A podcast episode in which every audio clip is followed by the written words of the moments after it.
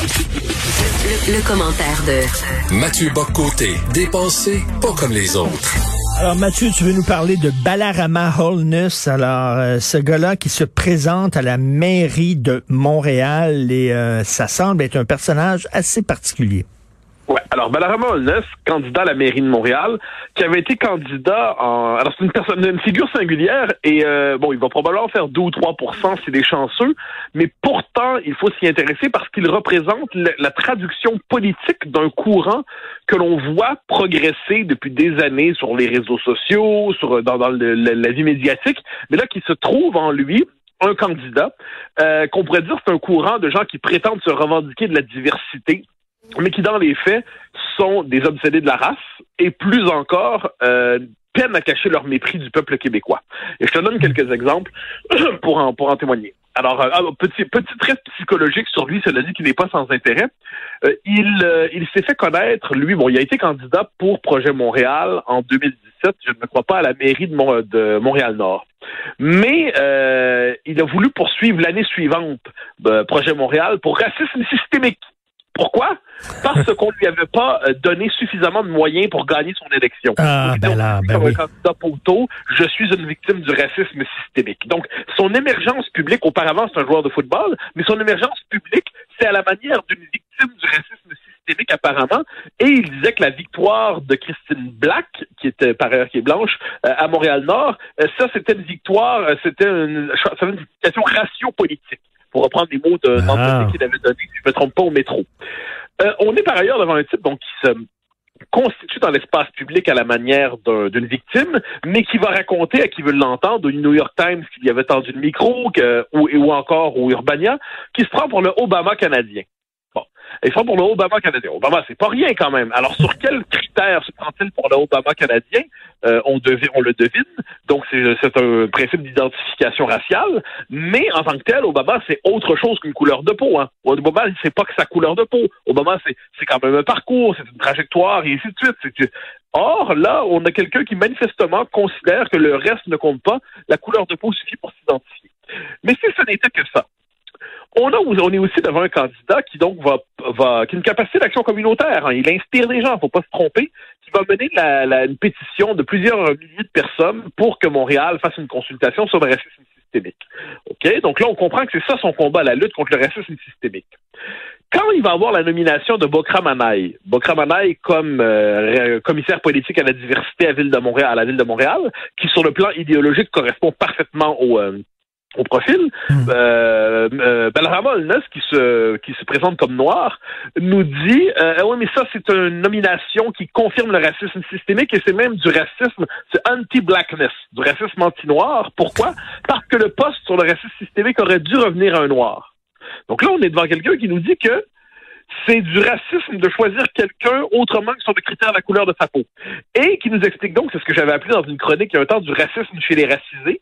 Donc, au nom de l'antiracisme, il se permet de critiquer quelqu'un au nom de la couleur de sa peau et considère donc qu'il devrait avoir des fonctions, des emplois dans la fonction publique qui devraient être réservés euh, à des gens selon la couleur de leur peau. Et s'ils n'ont pas la bonne couleur de peau, ils ne devraient pas les avoir. Et plus encore, dernier point qui est assez important, puis ça, je l'ai interpellé il y a quelques jours sur Twitter, mais il devait manquer de temps pour me répondre là-dessus, même s'il a pris le temps de liker le commentaire, comme on dit. En 2018, Balarama Holness fait un, post sur Facebook, si je ne me trompe pas, ou sur Twitter, sur Facebook, je crois, euh, qu'il a effacé depuis, mais qui circule beaucoup. J'ai vérifié, j'ai voulu authentifier, je voulais m'assurer que ce soit pas un, fake, comme on dit, que ce soit pas une fake news.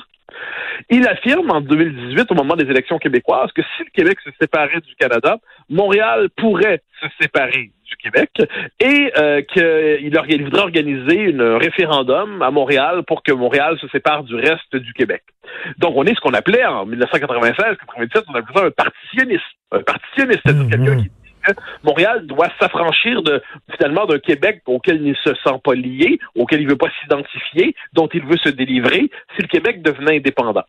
Et, à travers ça, ben, comment ne pas voir une forme de mépris incroyable pour le peuple québécois, c'est-à-dire si euh, on, participe au référendum, mais si le, résultat ne nous plaît pas, eh ben, on, se contente pas de dire qu'on va en organiser un autre. On dit on, on fait notre propre petit référendum local pour nous séparer de, euh, du reste du Québec parce qu'on ne se sent pas lié au destin du peuple québécois. Ce candidat nous est présenté de manière tout à fait complaisante dans les médias, souvent comme un candidat antiraciste, qui incarne la vigueur d'une génération nouvelle, amoureuse de Montréal, convaincue des chances et de la grandeur de la diversité, et ainsi de suite. Moi, je regarde ça et c'est un candidat, moi, je, je l'ai c'est un rhodésien, hein, pour reprendre l'ancienne formule de René mhm. Lévesque. Et ça nous rappelle qu'il y a des rhodésiens de toutes les couleurs. Hein. Euh, en ce matière, au Québec, là-dessus, ça nous rappelle encore une fois que la, couleur de la peau n'est pas le véritable déterminant ici, mais la langue et la culture pèsent pour bien davantage. On est devant quelqu'un qui, manifestement, qu'on regarde à ce point de haut le, Québec, que si jamais le Québec faisait le choix de son indépendance, il voudrait s'en séparer pour ne pas être lié au destin des ploucs et des bouseux. Quand on regarde tout ça, si un candidat avait un profil semblable, pour, mais, mais, euh, mais ne revendiquait pas sans, sans cesse le, principe de l'antiracisme, eh bien, on se dirait on est devant un candidat assez inquiétant, un candidat divisif, un candidat qui est qui, qui, qui, très, qui, qui porte un discours qui porte, qui, qui condamne nos sociétés une grande polarisation. Mais non, il est en ce moment accueilli avec beaucoup de complaisance, beaucoup de sympathie. On le traite comme si c'était une figure d'avenir. Il ne me semblait pas inutile de faire le portrait politique rapide de ce personnage qui a probablement un avenir parce qu'il incarne un courant qui existe aujourd'hui, qui a besoin d'une traduction politique. Euh, ceux qui l'admirent disent qu'il n'est pas sans charisme. Je lui suis indifférent, mais bon, en, en ces matières-là, le charisme en politique, certains y répondent, d'autres non. Hmm. Donc on est dans une figure qui traduit un courant de pensée qui était là depuis un certain temps et dont on devrait s'inquiéter parce que derrière, euh, il représente bien cette espèce d'anti, ce pseudo-antiracisme qui devient la caricature de ce qu'il prétend combattre. Mais moi, les gens qui ramènent toujours tout à la race comme ça, tu dis, voyons donc, si, si j'ai pas eu cette job-là, c'est parce que j'étais noir. Si on n'a pas voté pour moi, c'est parce que j'étais noir. À un moment donné, tu peux pas toujours tout ramener à la race comme ça. C'est presque de la maladie mentale. Le, drame, c'est qu'on est aujourd'hui dans une société qui pousse à tout ramener à la race. C'est-à-dire que le nombre de fois on peut lire dans des, des journaux, des reportages, que euh, telle organisation est trop blanche, tel ci est trop blanc, ça, il y a trop de blancs, ça, là, il y a, c'est raciste systémique, raciste systémique, raciste systémique. Donc, la grille de lecture qui commande de plus en plus notre lecture des rapports sociaux, c'est une grille racialiste. Hein. C'est pas pour rien que j'ai écrit un livre là-dessus. Euh, l'obsession raciale, le racialisme est en train aujourd'hui de contaminer l'esprit public. Et ce qui fait qu'aujourd'hui, on ne se rend pas compte, c'est paradoxal, que quelqu'un qui ne cesse de, revendiquer une conscience raciale généralisée pour définir la société sur une base raciale et qui s'imagine Là, je parle pas dans le là-dessus, j'ai pas de déclaration de lui hmm. là-dessus, mais il y a des courants qui vont nous dire, par exemple, que la société québécoise serait fondée sur la suprématie blanche. Comment peut-on affirmer publiquement, comme on le voit souvent, qu'il y a la suprématie blanche existe au Québec, et comment ne pas d'un coup mais euh, euh, partir, être, comme dire, presque s'écrouler euh, sous l'hilarité. Comment peut-on ne pas mourir de rire devant une personne qui nous dit que la suprématie blanche existe au Québec? Comment ne peut-on, soit dit en passant, il y a quelques années encore, on aurait dû, comment peut-on ne pas mourir de rire devant quelqu'un qui dit qu'il y a du racisme systémique au Québec? Or, ce que je constate, c'est que ces concepts-là progressent à une grande vitesse. Euh, ils disposent aujourd'hui d'une base sociale qui, qui s'y reconnaît. et on est et personne ne leur tient tête. C'est ça qui me fascine. Personne ne leur tient tête. Hmm. Donc, c'est comme si ça allait de soi parce que le risque, le prix à payer pour affirmer qu'il n'y a pas de racisme systémique. Bon, dans les médias, on est quelques-uns à se donner le droit de le dire parce qu'on a, euh, on, on, a notre, notre, travail consiste aussi à assumer notre liberté de penser puis à, dire ce qu'on a à dire, même si le prix à payer symbolique et tout le reste est, est bien réel, si les insultes sont là.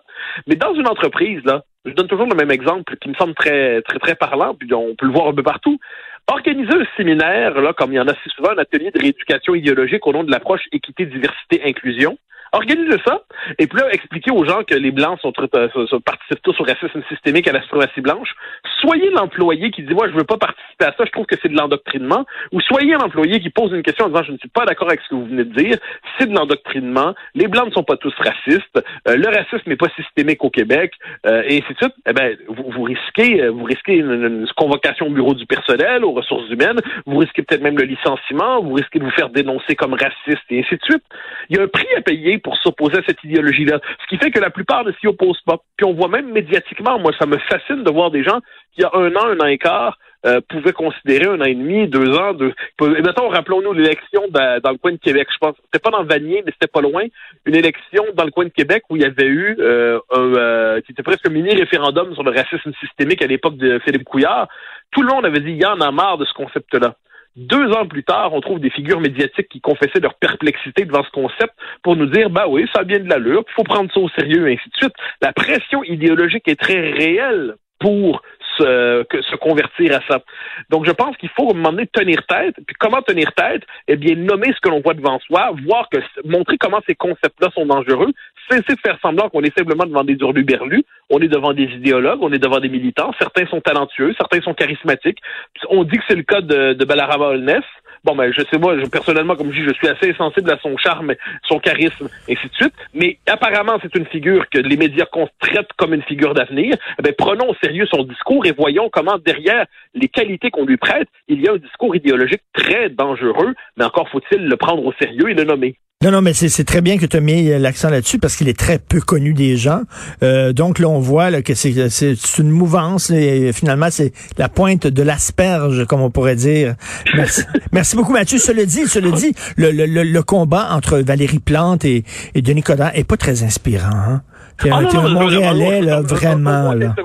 Non, c'est pas inspirant du tout. C'est normal qu'il y ait une recherche d'autres choses là-dedans. Oui. Non, je pense que c'est le débat le moins inspirant qu'on puisse imaginer. Donc, c'est normal qu'on regarde ailleurs dommage que c'est ailleurs. Ce soit été le discours. Euh, tout à fait. Merci beaucoup, Mathieu. À demain. Salut. Bye bye.